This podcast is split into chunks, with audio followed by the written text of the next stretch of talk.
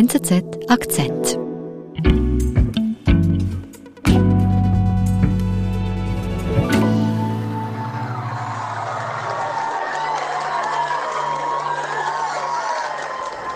Es ist der 3. November 2021. Der Afroamerikaner und Demokrat Eric Adams wurde gerade zum Bürgermeister in New York gewählt, zum zweiten schwarzen Bürgermeister in der Geschichte und er tritt auf die Bühne zur Siegesrede. My story is your story. And I did not just want New Yorkers to hear my story, I wanted them to feel my story. I wanted them to know I am you. Ja, was, was sagt Adams hier in seiner Siegesrede? We are the same. Also seine Hauptbotschaft war I am you, ich bin euch, meine Geschichte ist eure Geschichte. Sein Sieg ist quasi der Beweis, dass die Vergessen eben auch die Zukunft sein können, dass der amerikanische Traum lebt. Und er sagt, ich habe es geschafft und wenn ich es geschafft habe, könnt ihr alle es auch schaffen. Also seine Siegesrede ist ein bisschen wie eine Schlussszene in einem Hollywood-Film, ein Happy End einer Aufstiegsstory. Are is not who you are. We gotta make sure of that.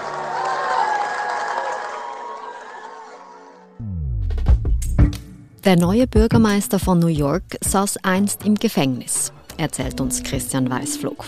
Nun will Eric Adams mit seiner Geschichte Menschen motivieren, ihren Traum zu leben. Christian, wo beginnt denn Eric Adams Aufstiegsgeschichte? Wo ist er aufgewachsen? Er ist in New York aufgewachsen, geboren in Brooklyn und aufgewachsen in Queens in ärmlichen Verhältnissen eben. Also er war selbst ein Vergessener. Er erzählt gerne die Geschichte, dass sie als Kinder, sie waren sechs Kinder, dass sie als Kinder jeden Tag einen Abfallsack mit Kleidern zur Schule tragen mussten, weil sie Angst hatten, weil sie die Miete kaum bezahlen konnten, dass sie aus der Wohnung geschmissen werden und wenn sie nach Hause kommen, eben kein Zuhause mehr haben. Mhm. Seine Mutter putzte, war alleinerziehend, weil der Vater offenbar auch Alkoholprobleme hatte. Also äh, eine, eine schwierige Kindheit hatte er. Mhm. Der ist auch Mitglied einer Gang geworden. Also er war eigentlich auf dem Weg in die Kriminalität und mit 15 kam ein einschneidendes Erlebnis, als er mit, zusammen mit seinem Bruder bei einer Stripperin eingedrungen ist, um sich Geld zu holen. Auch ein Fernseher sollen sie offenbar mitgenommen haben.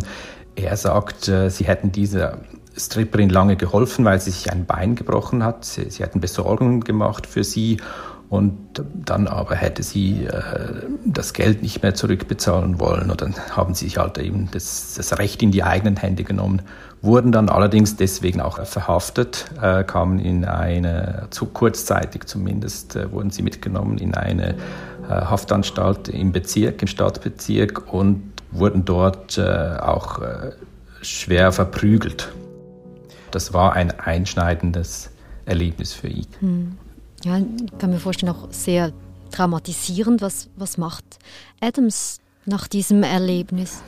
Das Erstaunliche ist eben, dass er nicht wie andere Jugendliche vermutlich, die Polizei, schwarze Jugendliche, die Polizeibrutalität äh, erlebt haben, keinen Hass, keinen gesteigten Hass äh, entwickelt, sondern er entscheidet sich dann selbst Polizist zu werden. Mhm. Er, hat das, er hat das in Interviews mehrere Gründe dafür benennt. Er hat immer gesagt, er hätte so einen, danach auch einen Dämon in sich gehabt. Also jedes Mal, wenn er eben einen Polizisten gesehen hat, einen Polizeiwagen gesehen hat, eine Sirene gehört hat, hat er immer wieder diese Erniedrigung durchlebt und das hat in ihm dann hat er schon gespürt, dass das nährt den Hass in ihm und er hatte dann das Gefühl, um diesen Dämon loszuwerden, aus sich herauszukriegen, muss er in die Polizei hineingehen und versuchen, dies zu ändern. Es gab aber gleichzeitig auch eine Jugendgruppe, eine Jugendbewegung eines schwarzen Pastors, die er angehört hatte. Und dieser Pastor hat ihn dazu motiviert, eben äh, Polizist zu werden. Mhm. Und der dritte Punkt, den er auch angesprochen hat, immer wieder mal, Eric Adams, ist, dass bei dieser Erniedrigung im Gefängnis, als sie geschlagen wurden, am Ende ein schwarzer Polizist dazugekommen sei und gesagt hätte, jetzt reicht es aber. Mhm. Und dass er dadurch auch gemerkt hat, eigentlich, das ist ja viel, wenn man drin ist, kann man möglicherweise mehr bewegen, als wenn man draußen ist, außerhalb des Systems. Also Eric Adams entscheidet sich, er wird Polizist, macht die Ausbildung. Wann war das genau? Das war Mitte der 80er Jahre, hat er seinen Abschluss bei der Polizeischule gemacht. Das äh, war nicht einfach, also auch heute noch in New York sind Weiße überdurchschnittlich vertreten bei der Polizei und damals war es natürlich noch viel mehr.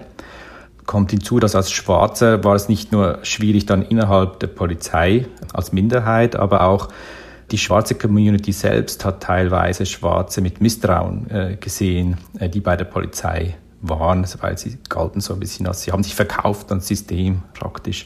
Und Adams hat während seiner ganzen Karriere immer wieder gegen Diskriminierung gekämpft. Es war auch schwierig äh, bei Beförderungen und äh, also er musste immer wieder gegen Missstände auch ankämpfen innerhalb der Polizei und er hat die auch irgendwann öffentlich gemacht, indem er eine Organisation gegründet hat.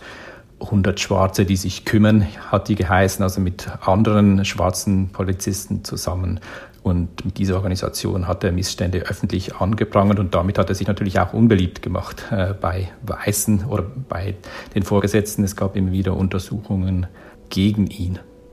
Und wie verläuft denn seine polizeiliche Karriere? Ja, am Ende, als er nach 22 Jahren den Dienst beendet hat und in äh, Rente ging, war er Hauptmann. Er ist aufgestiegen, aber er hat es immer wieder beschrieben, dass es sehr äh, auf Widerstände gestoßen bei Beförderungen. Er wurde aber schnell auch innerhalb der Polizei zu einem Anführer der Schwarzen innerhalb, hat sich eingesetzt und äh, nach 22 Jahren hat er entschieden, in Rente zu gehen, aus dem Dienst auszutreten und sich politisch zu engagieren. Wie alt war Adams damals? Er war damals wohl so 46 Jahre alt und hat aber vermutlich schon länger eigentlich mit einer politischen Karriere geliebäugelt. Es gibt heute auch Kritiker, die sagen, er hat quasi auch diese, diesen Aktivismus innerhalb der Polizei, dass er das nur genutzt hat, um quasi seine politische Karriere zu starten. Und er sagt aber heute auch immer ganz ehrlich und schon seit Jahren dann auch, dass eigentlich sein Traum war, immer schon Bürgermeister äh, von New York zu, zu werden. Und er soll sich auch schon früh Rat geholt haben beim ersten schwarzen Bürgermeister von New York, was er tun soll, um dieses Ziel zu erreichen. Und er soll ihm gesagt haben, ja, er müsse noch ein bisschen äh, einen besseren Uni-Abschluss haben. Er soll innerhalb der Polizei weiter aufsteigen. Und eigentlich all das, all diese Ratschläge hat er dann auch befolgt. Er hat in, in Abendkursen noch einen Uni-Abschluss in Strafrecht äh, nachgeholt, unter anderem. Wo und wann beginnt denn seine politische Karriere so genau? 2006, also kurz nach dem Austritt aus dem Polizeidienst, kandidierte er für den Senat des äh, Gliedstaates New York erfolgreich, mhm. äh, wo er dann auch bleibt. Also er macht mehrere Amtszeiten dann bis äh, 2013 und wird dann zum Präsidenten des Bezirks äh, Brooklyn in New York gewählt. Und wo ist Eric Adams politisch einzuordnen in der Zeit? Also er ist bis heute sehr schwierig einzuordnen, äh, damals auch schon. Er gilt als äh, sehr pragmatisch und äh, er lässt sich nirgends in ein Schema drängen. Er war zunächst Demokrat, hat dann kurze Zeit zu den Republikanern gewechselt und wieder zurück. Also das zeigt schon, wie flexibel er eigentlich er ist kein Ideologe. Mhm. Ein Fähnchen im Wind. Kritiker würden das so sagen. Er vertritt einerseits ja auch linke, sozialdemokratische, also ursozialdemokratische Positionen. Also er will in Bildung investieren, er will vor allem die schwächeren Schüler besser unterstützen, in Kinderbetreuung, in günstigen Wohnraum und äh, auch persönlich sein Lifestyle äh, entspricht vielleicht dem, was man so vielleicht eher so typisch links bezeichnen würde. Also er ist vegan. Gleichzeitig vertritt er eben dann aber auch konservative Positionen, wenn es um Recht und Ordnung geht. Also im Wahlkampf hat er gesagt, ich war Polizist, ich weiß, äh, wie man damit umgeht und man soll die Polizei auch nicht dämonisieren. Also gerade so seit dem Mord an George Floyd durch einen Polizisten im vergangenen Jahr gab es ja diese eine starke Bewegung innerhalb der Demokraten auch, dass man die Polizei die Mittel kürzen muss. Mhm Und er tritt dagegen an. Er bezeichnete die Partei Linke innerhalb der Demokraten sogar als Sozialisten. Also er hat auch kritisiert, dass man die Reichen nicht so sehr dämonisieren muss, sondern dass man mit ihnen zusammenarbeiten muss. Und äh, teilweise seine, äh, diese Law and Order äh, Rhetorik äh, trifft natürlich mit dem auch äh, auf Kritik innerhalb seiner eigenen Partei, aber auch bei äh, der schwarzen Community teilweise.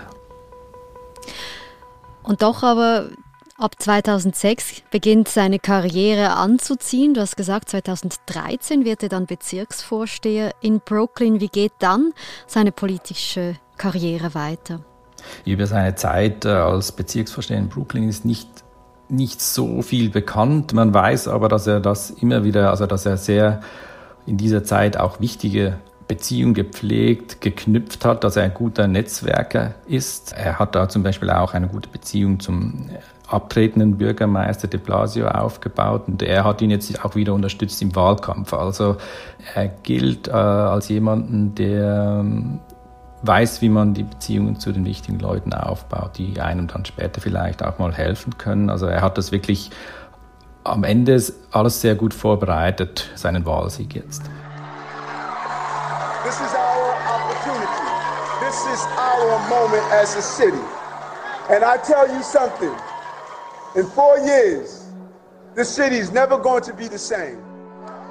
Und dann eben Anfangs November wird sein Traum wahr. Er wird gewählt zum Bürgermeister von New York. I have accomplished my dream.